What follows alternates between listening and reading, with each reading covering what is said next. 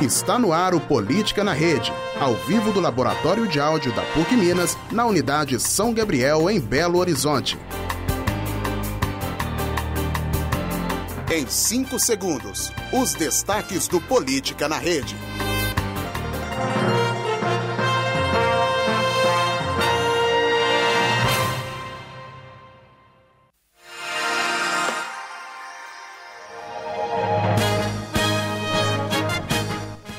Por unanimidade, STJ reduz pena de Lula para oito anos e dez meses de prisão. Senadora apresenta pedido de impeachment de Toffoli em Moraes. Tribunal Regional Federal libera reajuste na passagem do metrô de BH e mais quatro capitais. Caso de meningite bacteriana é confirmado na Grande BH. Vice de Zema usa helicóptero de Estado após ficar em Spa.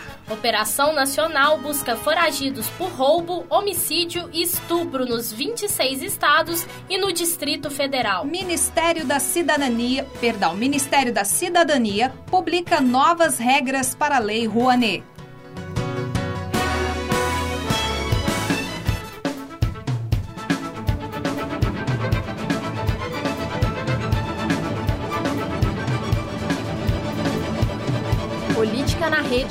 Conectando os fatos. Boa noite! Hoje é dia 24 de abril de 2019. Está começando Política na Rede nesta quarta-feira com os destaques, as notícias, tudo que foi destaque no mundo da política nesta semana. Olha, logo no iníciozinho da semana, Romeu Zema começou já com o pé esquerdo.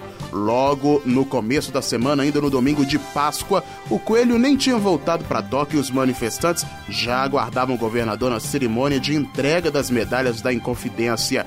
Como os organizadores não são bobos nem nada, né? Todo o esquema de segurança foi projetado para poupar as autoridades dos gritos de servidores, sindicalistas e professores demitidos do Estado que foram os primeiros a chegar no evento.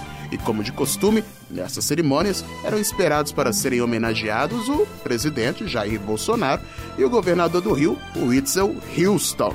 Pois é, os dois, claro, não apareceram. É costume, né, que os presidentes apareçam na, é, na premiação, nas medalhas de Inconfidência, mas não foi o caso dessa vez. Os dois não apareceram, mas deram as medalhas que sobraram para os verdadeiros heróis e até, no momento, sofredores do Estado, que são os bombeiros, a defesa civil, a polícia militar, a polícia civil aí que fizeram um trabalho exemplar lá em Brumadinho. No mesmo dia, saiu na revista Isto é Dinheiro que o senhor governador acusou os governos anteriores de maquiar as contas do Estado. É claro que isso jogou uma bomba entre os políticos mineiros e se você conseguir pegar a referência, a declaração do Romeu incomodou tanto Julieta quanto Teobaldo. A oposição, com PT e afins, espumou e se defendeu, e os aliados, como PSDB e afins, espumaram também e se defenderam. Ou seja, um contra todos e todos contra um. Zema mentiu? Não, né? Na verdade, os últimos governos realmente estragaram a conta, o orçamento do Estado. Se maquiaram ou não, aí é outra conversa. Mas o que é verdade é que a inexperiência do atual governador falou mais alto e ele mexeu com oposição e aliados. A semana promete começou política na rede. Vamos com as notícias aqui foi Edson Costa.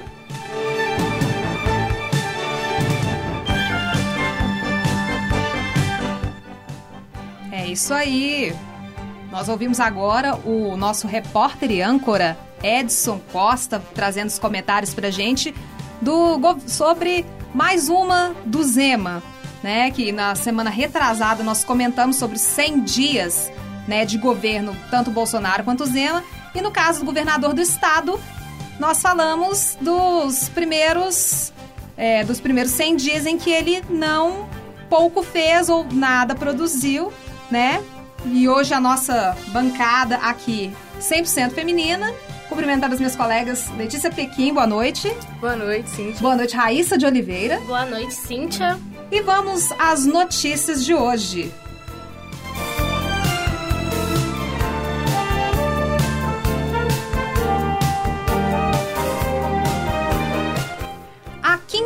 Turma do Superior Tribunal de Justiça decidiu nesta terça-feira manter a condenação, mas reduzir a pena do ex-presidente Lula no caso do triplex do Guarujá no litoral de São Paulo. O relator Félix Fischer e os ministros Jorge Musser, Reinaldo Soares da Fonseca, presidente da turma, e Marcelo Navarro concordaram em reduzir para oito anos e dez meses de reclusão a pena de 12 anos e um mês por corrupção passiva e lavagem de dinheiro impostos pelo TRF.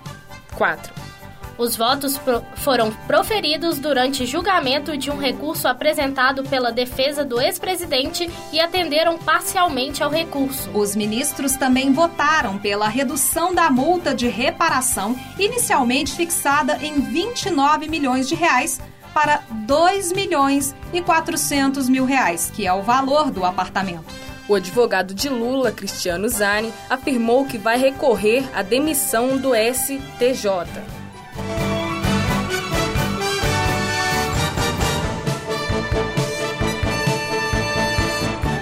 A Comissão de Constituição e Justiça da Câmara dos Deputados aprovou no fim da noite desta terça-feira a admissibilidade, admissibilidade da reforma da Previdência. A sessão durou cerca de nove horas. Coube à CCJ analisar se a proposta do governo Bolsonaro está de acordo com a Constituição Federal. O parecer do deputado Marcelo Freitas, do PSL de Minas Gerais, favorável à reforma, foi aprovado por 48 votos a 18. Com a aprovação do CCJ, a proposta seguirá para uma comissão especial, responsável por analisar, perdão, analisar o mérito da reforma.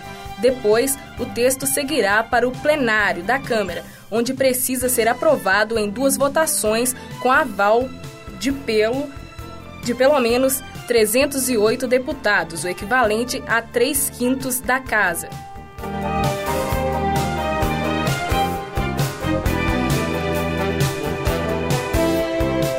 O senador Alessandro Vieira, do Partido Cidadania de Sergipe, apresentou na noite desta terça-feira pedido de abertura de impeachment dos ministros do STF, Dias Toffoli e Alexandre de Moraes, por, por crime de responsabilidade caberá ao presidente do Senado, Davi Alcolumbre, engavetar, rejeitar ou dar andamento à ação. Alcolumbre resiste em criar uma CPI para investigar integrantes de tribunais superiores, também proposta pelo senador Vieira, sob o argumento de que não quer abrir uma crise entre o legislativo e o judiciário. Vieira acusa Toffoli e Moraes por abuso de poder e de ter de tentarem intimidar e perseguir críticos do Supremo com inquérito de apurar denúncias de ameaças e ataques de integrantes do tribunal. O, o caso foi aberto por Toffoli, na condição de presidente de, co de corte, e é relatado por Moraes, escolhido pelo próprio colega para a função. Para o autor do pedido de impeachment, Toffoli agiu de maneira arbitrária abre aspas, em claro abuso de poder e sem fundamento legal, fecha aspas. Ao abrir o inquérito por iniciativa própria para apurar fake news, ameaças e crimes contra a honra de integrantes da corte. Como contraponto, também foi divulgado nesta terça-feira um manifesto em defesa do Supremo, assinado por quase 500 juristas.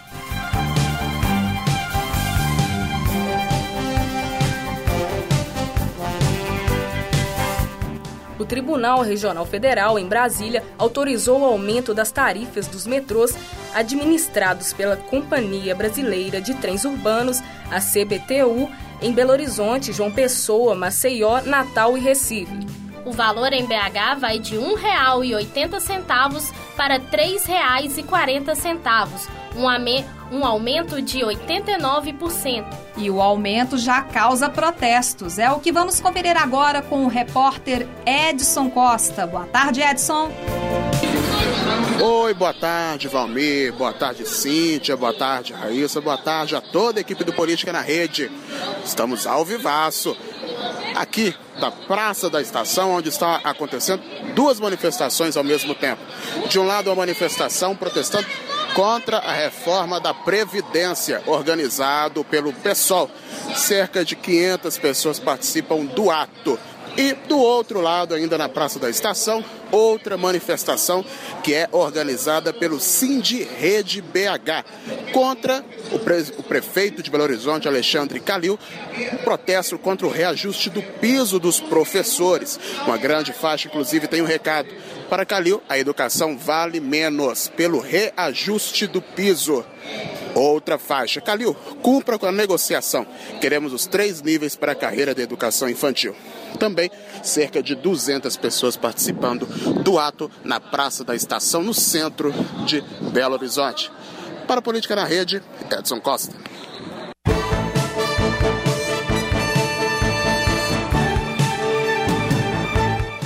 Obrigado, Edson. Vamos agora a um rápido intervalo musical. Voltamos em instantes. Agora são 5 horas e 46 minutos. Agora, no Política na Rede, musicalizando.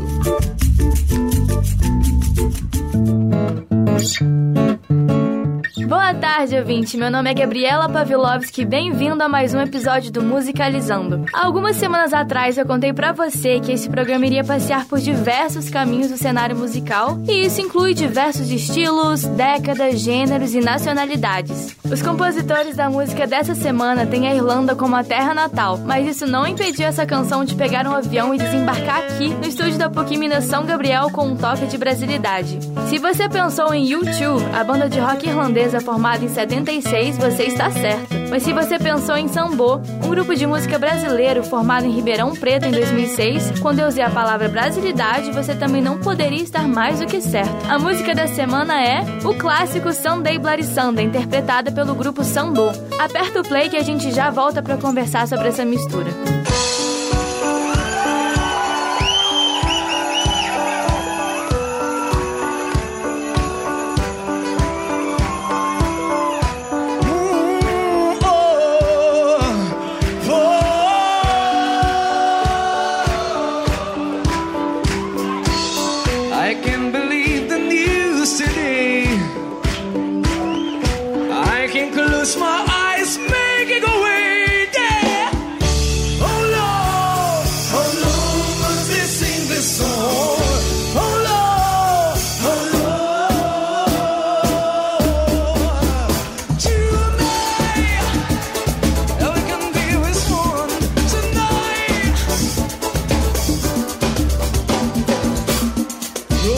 Something. to.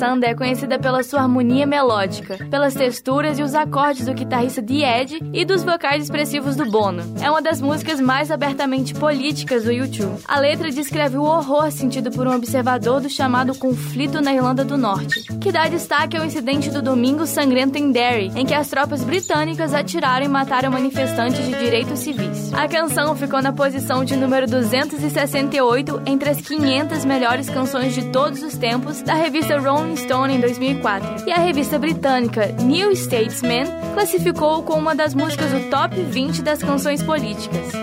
U2 é composto pelo Bono no vocal e na guitarra, o The Ed na guitarra, teclado e backing vocal, o Adam Clayton no baixo e o Larry Mullen Jr. na bateria e na percussão. Já a banda Sambo, que interpreta a versão de Sunday Bloody Sunday que você acabou de ouvir, é composta originalmente por Sandami nos vocais, Zé da Paz no pandeiro, Ricardo Gama no teclado e vocal de apoio, o Sudo Lise na bateria, Júlio Fejuca na guitarra e no banjo, Sábio Penha no cavaquinho e Max Leandro no surdo e rebolo e o Enzo na guitarra e no banjo. Estes dois últimos deixaram o grupo em 2009 e em 2013, infelizmente. E em 2015, o Sandami deixou a banda e foi substituído pelo Hugo Rafael como vocalista. A banda mistura o samba com diversos outros estilos musicais, como o rock e o pop, criando um estilo próprio a que deram o nome de rock samba. Ela se tornou conhecida inicialmente por interpretar versões covers de artistas nacionais e internacionais com os instrumentos típicos de uma roda de samba. Vale lembrar que o samba é um gênero musical que tem origem no Rio de Janeiro e é considerado uma das principais manifestações culturais populares brasileiras. Deriva do samba de roda, um tipo de dança de raiz africana nascido no estado da Bahia, localizado na região nordeste do país. A banda já se apresentou ao lado de músicos consagrados como Seu Jorge, Sidney Magal, Tiaguinho, Pericles e o grupo Sorriso Maroto. Já fizeram uma participação especial em outubro de 2011 na novela juvenil Malhação da Rede Globo, além de tocar em uma das festas do reality show Big Brother Brasil em 2012. No mesmo ano, o grupo lançou o CD e DVD Estação Sambô ao vivo, pela gravadora Som Livre. Notabilizaram-se ao terem sua versão de Toda Forma de Amor, de Lulu Santos, como tema de abertura da novela Sangue Bom da Rede Globo. A próxima apresentação do grupo acontece no dia 27 de abril, esse sábado, em um evento fechado em São Paulo, e em seguida no dia 4 de maio, em Sorriso, no Mato Grosso.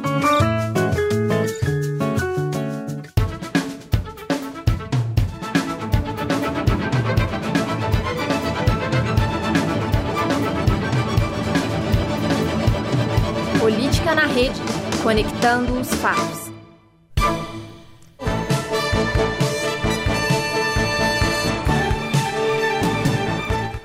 Voltamos ao Política na Rede. Você acaba de escutar o Musicalizando, são agora 5h55. Voltamos para as notícias.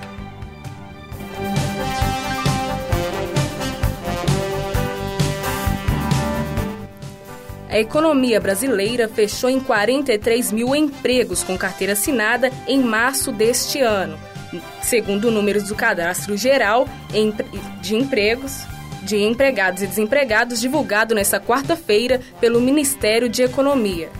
Esse foi o primeiro resultado negativo em três meses. A última vez que o Brasil registrou demissões foi em dezembro do ano passado, com o fechamento de 341 mil postos formais. O resultado surpreendeu analistas do mercado financeiro que estimavam nova abertura de vagas no mês passado. Esse também foi o pior saldo para meses de março, desde 2017, quando 62 mil trabalhadores foram demitidos. No mesmo mês do ano passado, foram registrados 56 mil contratações.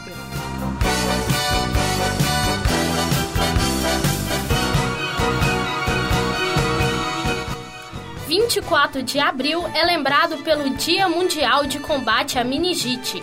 Um caso de meningite bacteriana foi confirmado na, na tarde da última terça-feira em Nova Lima, região metropolitana da capital. Segundo a prefeitura, o paciente é um menino de 6 anos e os sintomas da doença surgiram no último dia 6. Ainda de acordo com a prefeitura, a criança diagnosticada com a doença está internada e o estado de saúde dela é considerado estável. O município afirma que, até o momento, não há registro de outros casos da doença. A meningite é uma inflamação nas membranas que envolvem o cérebro, a medula espinhal, conhecidas como meninges. A doença pode se manifestar por meio de vírus e a melhora costuma ocorrer sem tratamento. Já a forma bacteriana mais grave é preciso de tratamento imediato com antibióticos. A única forma de combate à meningite é pela vacinação. O SUS, Sistema Único de Saúde, oferece doses da vacina que protegem contra alguns agentes causadores da doença. Mas algumas fórmulas só existem na rede privada, com preços que variam entre 370 reais a 600 reais por dose, sendo necessárias até quatro doses.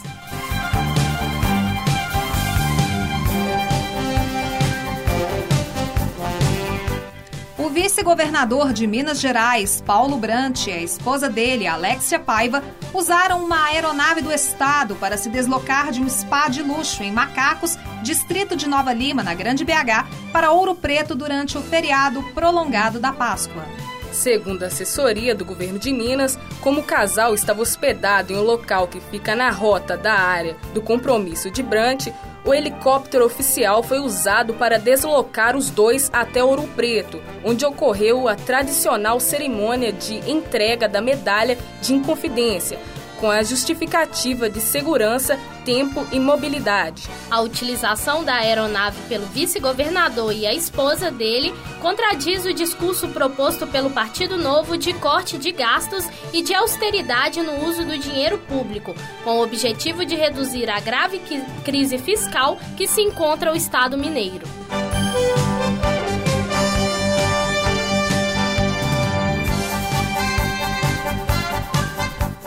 Pesquisa Ibope divulgada nesta quarta-feira indica percentuais de avaliação sobre o governo Jair Bolsonaro. Segundo o levantamento, 35% da população brasileira considera um governo bom ou ótimo, 31% regular, 27% ruim ou péssimo e 7% não sabe ou não respondeu. A pesquisa foi encomendada pela Confederação Nacional da Indústria, CNI, de acordo com a entidade, o levantamento foi feito entre os dias 12 e 15 de abril e ouviu 2 mil pessoas em 126 municípios. Esta é a primeira pesquisa Ibope encomendada pela CNI desde que Bolsonaro assumiu o governo. O nível de confiança da pesquisa é de 95%. Isso quer dizer que há uma probabilidade de 95% de os resultados retratarem a realidade, considerando a margem de erro, que é de dois pontos percentuais, para mais ou para menos.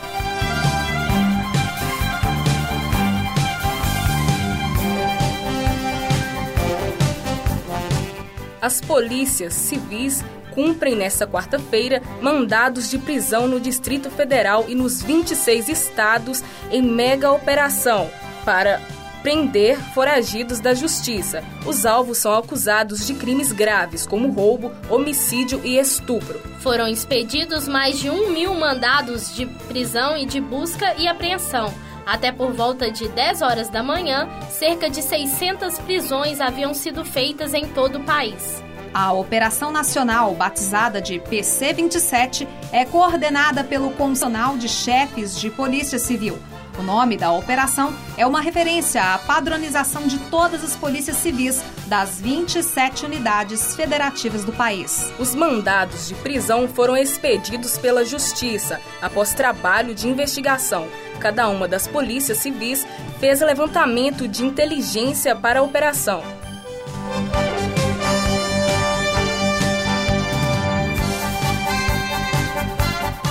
Agora 6 horas e 1 minuto. Vamos agora a um rápido comercial. Voltamos em instantes. Por que alguém daria dinheiro para ajudar na campanha de um candidato a cargo público? Porque esse mesmo benfeitor muitas vezes financia na mesma eleição candidatos concorrendo ao mesmo cargo. Uma pessoa com essa quantidade de dinheiro representa a maioria dos eleitores da sua cidade? É verdadeiramente democrático um sistema que permite que quem tem mais dinheiro vença as eleições? Geralmente, ganha as eleições quem tem mais dinheiro. Será que prefeitos e vereadores eleitos, porque têm mais dinheiro, são capazes de entender a realidade e as dificuldades que um cidadão comum enfrenta? Se seguirmos o caminho do dinheiro que financia as campanhas, é muito provável que encontraremos a resposta. Vá ao site do TSE e descubra qual é o patrimônio declarado do seu candidato e quem financia. Ele é o candidato que te representa?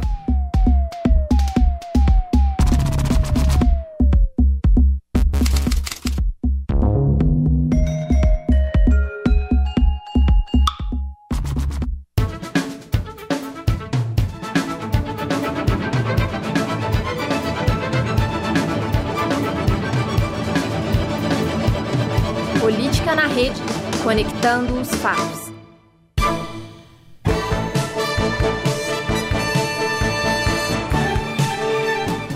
O Política na Rede está de volta, trazendo as principais notícias da semana. No intervalo, você ouviu um áudio do NESP, Núcleo de Estudos Sociopolíticos da PUC Minas, sobre o financiamento de campanha partidária. Agora, 6 horas e 2 minutos. Vamos às notícias.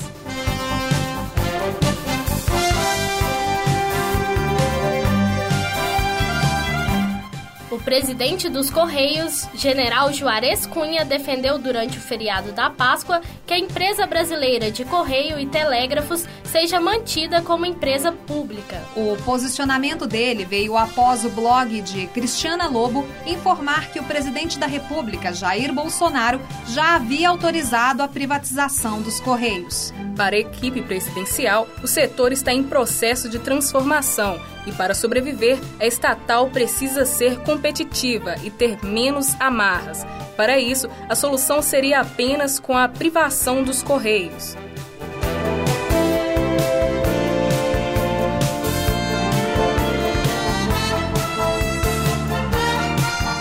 O prazo para entregar a declaração do imposto de renda de 2019 termina na próxima terça-feira. Quase 13 milhões de contribuintes ainda não haviam enviado o documento à Receita Federal desde a última apuração. O órgão, que esperava mais de 30 milhões de declarações este ano, recebeu até o momento cerca de 17 milhões. A multa para o contribuinte que não fizer a declaração ou entregá-la fora do prazo será de, no mínimo, 165 reais. O valor máximo corresponde a 20% do imposto devido.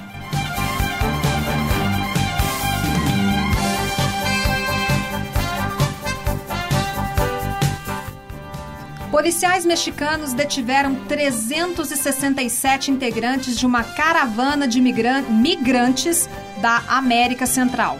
De acordo com a agência Social Press, o grupo tinha mais de 3 mil pessoas de países Honduras e, te e tentava chegar aos Estados Unidos após atravessar o México. Autoridades fronteiriças dizem que essa foi a maior operação policial contra caravanas de migrantes desde o início delas no ano passado. Segundo a agência Reuters, o governo do México estima que cerca de 300 mil migrantes tentaram chegar aos Estados Unidos pela fronteira mexicana.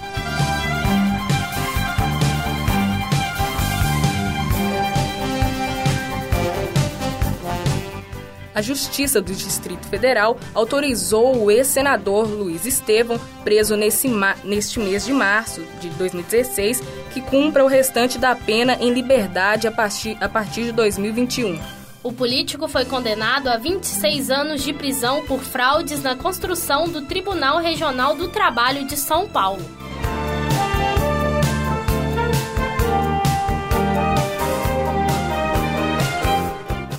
Ministério da Cidadania formalizou no Diário Oficial da União desta quarta-feira as novas regras da Lei de Incentivo à Cultura, a Lei Rouanet, que foram anunciadas pelo ministro Osmar Terra no início da semana.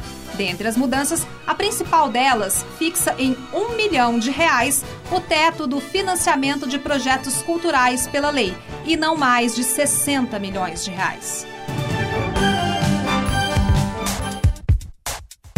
E agora, coluna semanal com Ian Santos.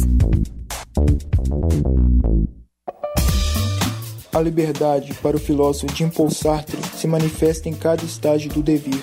O arbítrio sistematiza a interação entre o homem sujeito e o mundo objeto. A democracia impulsionou o imperativo liberal, os processos deliberativos sem as amarras do autoritarismo, as manifestações humanas em suas várias ramificações, o livre pensar. Esse conjunto só foi possibilitado pela sublevação do povo contra o absolutismo. Germinada na Grécia, a democracia demonstrou-se o melhor regime de governo. A Grécia, com suas epopeias homéricas e suas narrativas platônicas, as obras construídas nas polis gregas difundiram o saber inesgotável pelas extensões do globo. O julgamento de Sócrates, por exemplo, institui a liberdade como um bem supremo. Sócrates, como conta Platão, preferiu renunciar à vida do que renunciar à liberdade. O regime democrático foi desenvolvido e consolidou-se no Ocidente. Montesquieu a descentralização do poder, a livre expressão e o direito ao resguardo legal. O Estado democrático de direito ergue sobre estes pilares.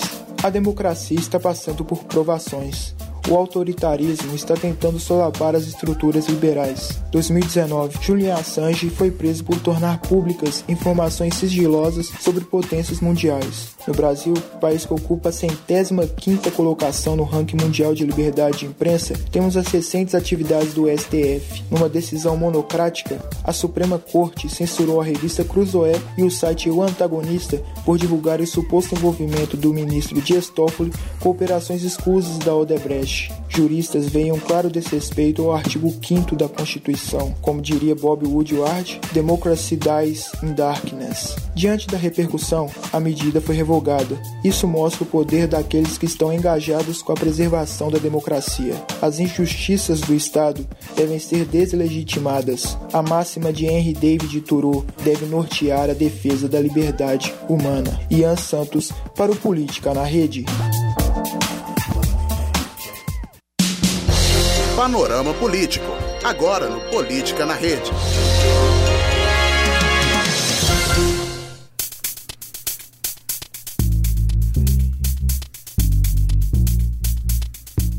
Estamos de volta agora com o nosso panorama político, agora 6 horas e 9 minutos. Hoje a gente está aqui com o nosso coordenador, Getúlio Nuremberg. Boa noite, Getúlio. Boa noite, Raíssa. Boa noite, Cíntia, boa Letícia. Noite. Boa noite, ouvintes do Política na Rede. Estamos aí de volta e acompanhando os principais fatos que movimentam o cenário político no Brasil e no mundo. Então, gente, hoje o Panorama vai tratar de dois assuntos. O primeiro é a polêmica da censura com a revista Cruzoé, que foi até tratada na coluna semanal do Ian Santos. E a gente vai ouvir também o Edson sobre esse assunto. E também a gente vai comentar sobre os pontos que o governo teve que ceder para que a Comissão de Justiça aprovasse a reforma da Previdência. Então agora a gente vai ouvir um comentário do nosso repórter Edson Costa. Boa noite, oi Valmir, oi Letícia, oi Cíntia, Raíssa, quem mais? O Ian, a Gabriela, todo mundo aí, a equipe do Política na Rede. Pois é, hoje eu estou participando do Panorama Político como entidade também, eu confesso, né? Não estou aparecendo no vídeo, que vai estar no YouTube daqui a pouco, mas estou participando do panorama político com um comentário sobre um assunto que eu já fiquei sabendo até que a coluna, né, do Ian Santos foi comentando sobre o mesmo assunto. A reportagem da revista Cruzoé e do Antagonista, que foram matérias que é, foram censuradas, digamos assim, pelo STF. E é aquela matéria que você que está acompanhando o noticiário político deve saber muito bem, a matéria Amigo do Amigo do Meu Pai, que é o ministro Dias Toffoli, que está sendo acusado aí por reportagens da revista Cruzoé, que é uma revista online. O site antagonista também entrou no meio dessa onda de que este amigo do amigo do meu pai seria nada mais nada menos do que o então advogado-geral da União na época, que são de alguns anos atrás, Dias Toffoli, que hoje ministro Dias Toffoli. Bom, a partir disso, eu tenho três pontos para comentar. Primeiro, quando aconteceu tudo isso, que na delação, ali com Marcelo Bedrecht, o nome do amigo do amigo do meu pai, que seria o Dias Toffoli, foi citado, aonde estava a mídia tradicional neste momento? Isso foi um assunto que ninguém ficou sabendo e que só veio à tona agora em 2019, muito tempo depois do acontecido.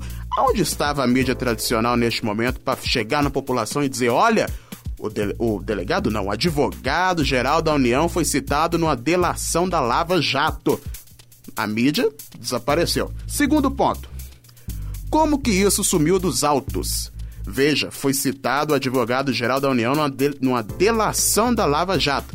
Isso simplesmente desapareceu, ninguém ficou sabendo e agora depois, como eu já disse, muitos anos depois que isso acontece. Como que isso some dos autos assim?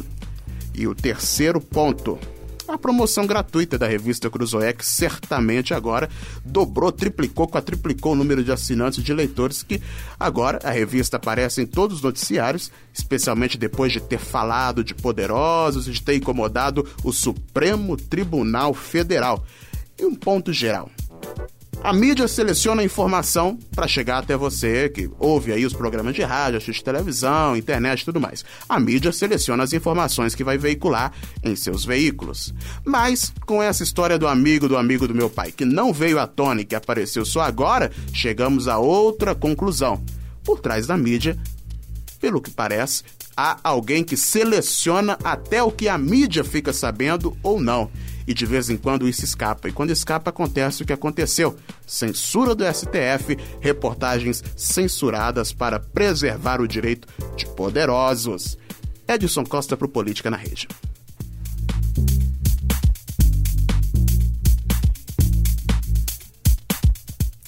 Essa é a coluna do coluna semanal com o Edson Costa, nosso repórter e âncora.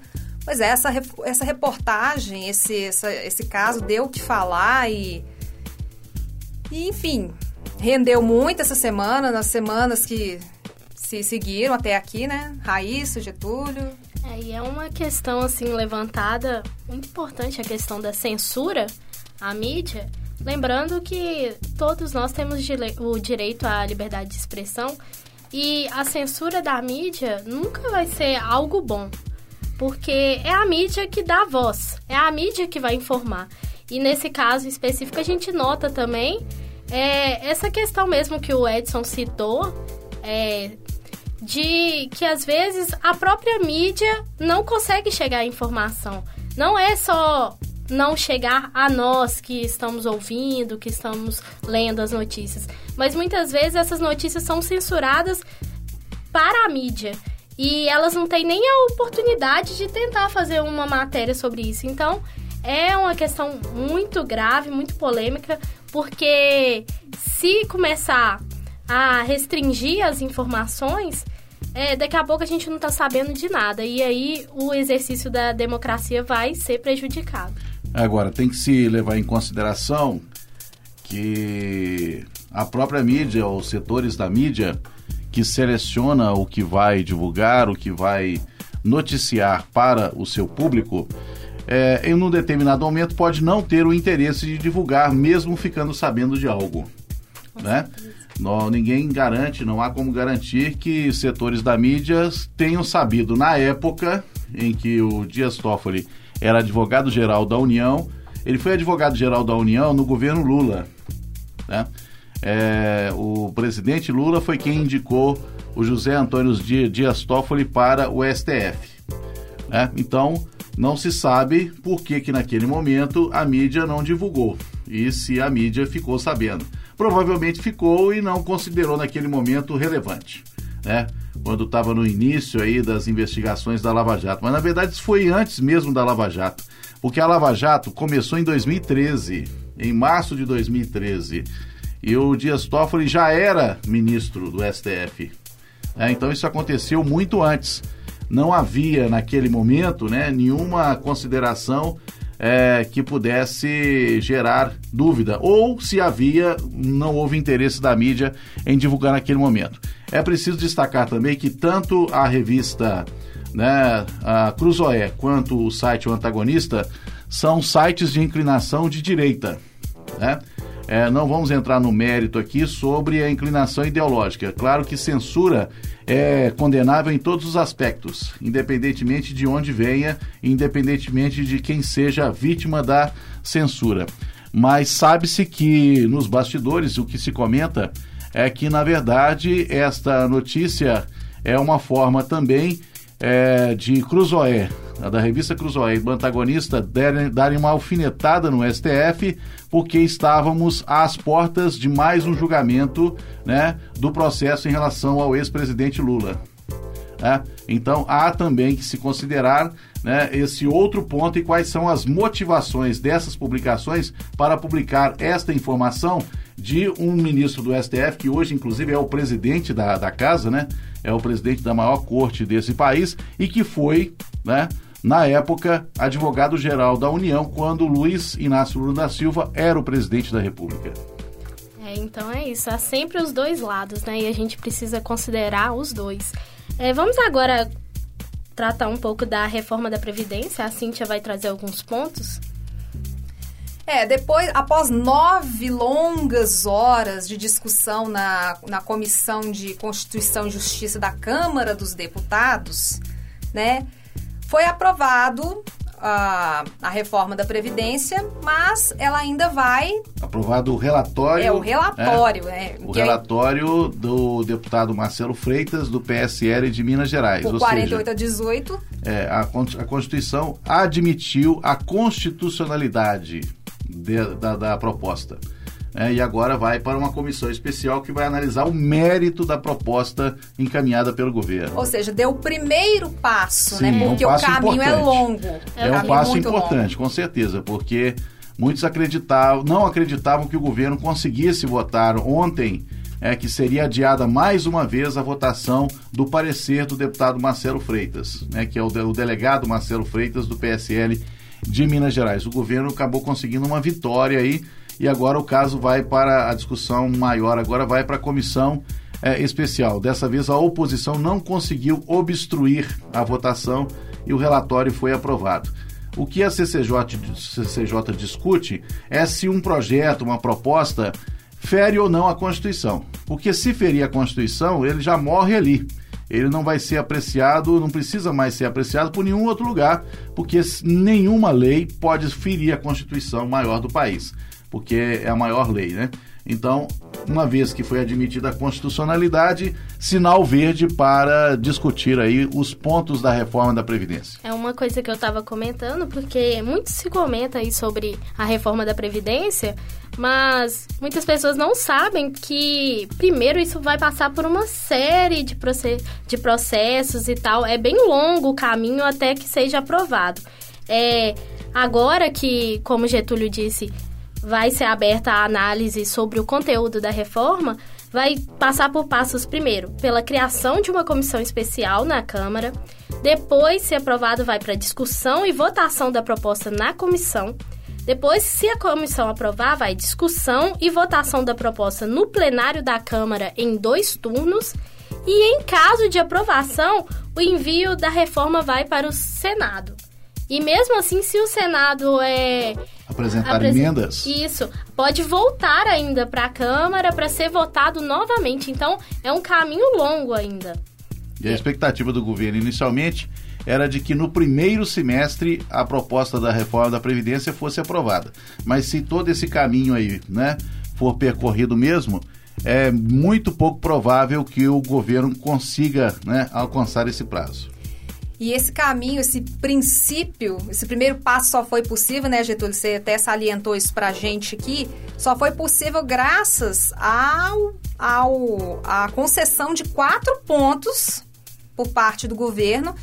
E um deles, né, é a questão do FGTS, né? Que permanece a obrigação das empresas em pagar o FGTS a funcionários que continuam, eh, se recebe aposentadoria, mas continuam trabalhando e também foi mantido o pagamento da multa de 40% do FGTS em caso de demissão just, por justa causa. Ou seja, tá, tá mantida, teve que manter para que o primeiro passo fosse, fosse dado. O segundo passo, o segundo ponto que o governo teve que ceder é em relação à aposentadoria compulsória dos servidores, né? Que foi de que pela Constituição era de 70 foi para 75 anos, porque se mexesse é porque, como se trata de uma, de uma emenda à Constituição, no caso, assim, foi retirado o ponto em que a mudança se daria por meio de lei complementar, no caso. E caso fosse aprovada, ela teria que alterar é, a aposentadoria até dos ministros do Supremo Tribunal Federal, que antes era, era de 70, foi para 75 e teria que voltar a 70. Ia, ia complicar tudo.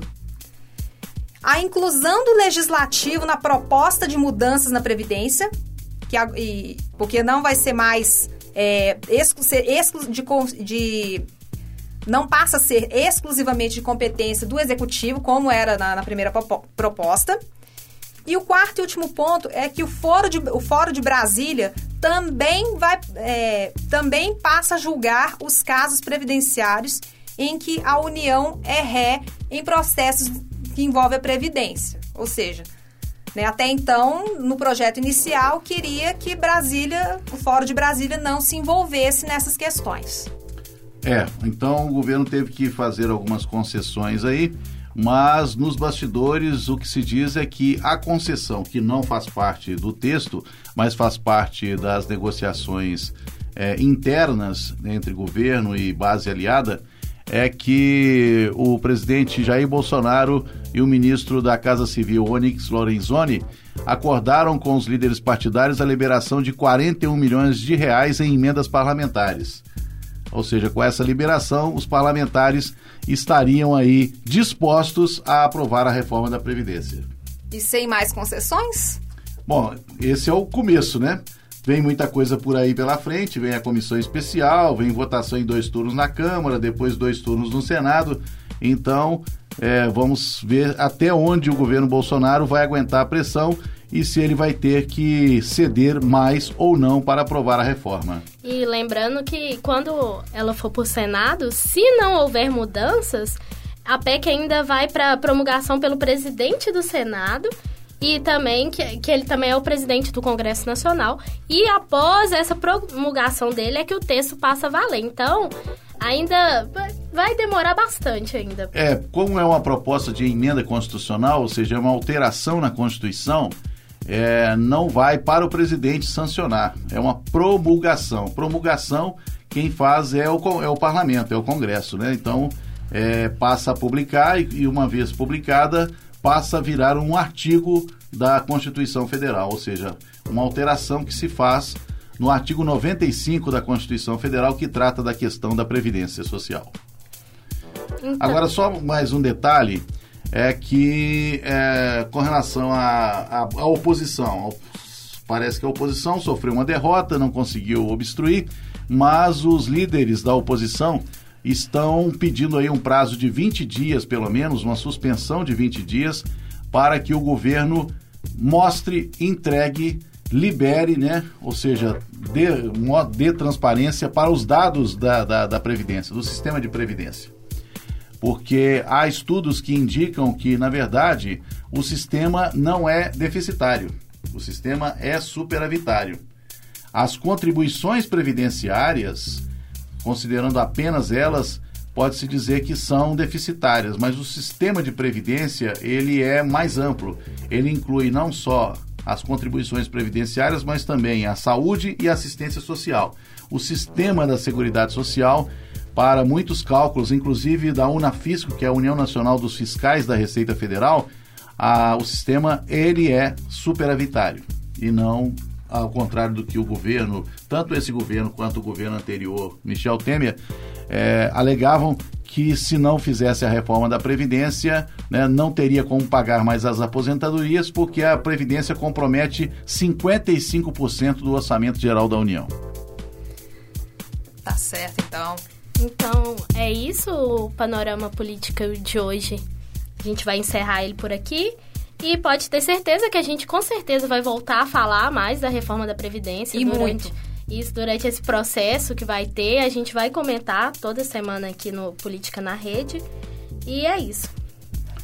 Nós agradecemos ao nosso querido professor Getúlio Nuremberg de Faria Távora pela presença, pelos comentários aqui no nosso Política na Rede. Eu agradeço estar de volta aqui ao Política na Rede e sempre que eu puder, né, gostarei e terei o maior prazer em participar. A casa é sua.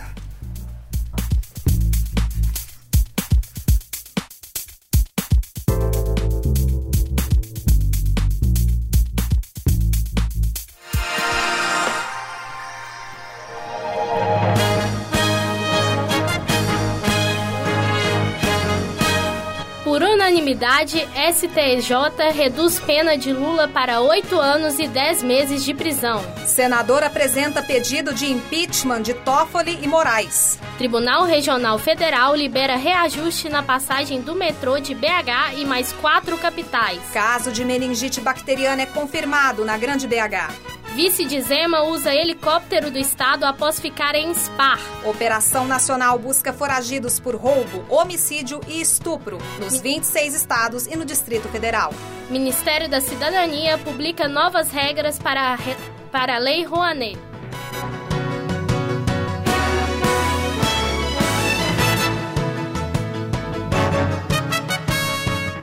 Esse é mais um Política na Rede, com a apresentação de Cíntia Garcil, Letícia Pequim e Raíssa de Oliveira. Produção de Cíntia Garcil, Edson Costa, Gabi Pavlovski, Raíssa de Oliveira e Ian Santos. E participação especial de Getúlio Nuremberg.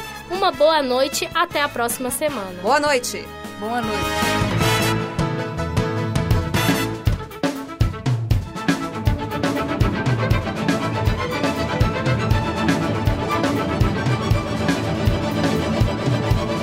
Política na Rede, conectando os fatos. Essa produção é do Lab SG, onde você vem aprender aqui na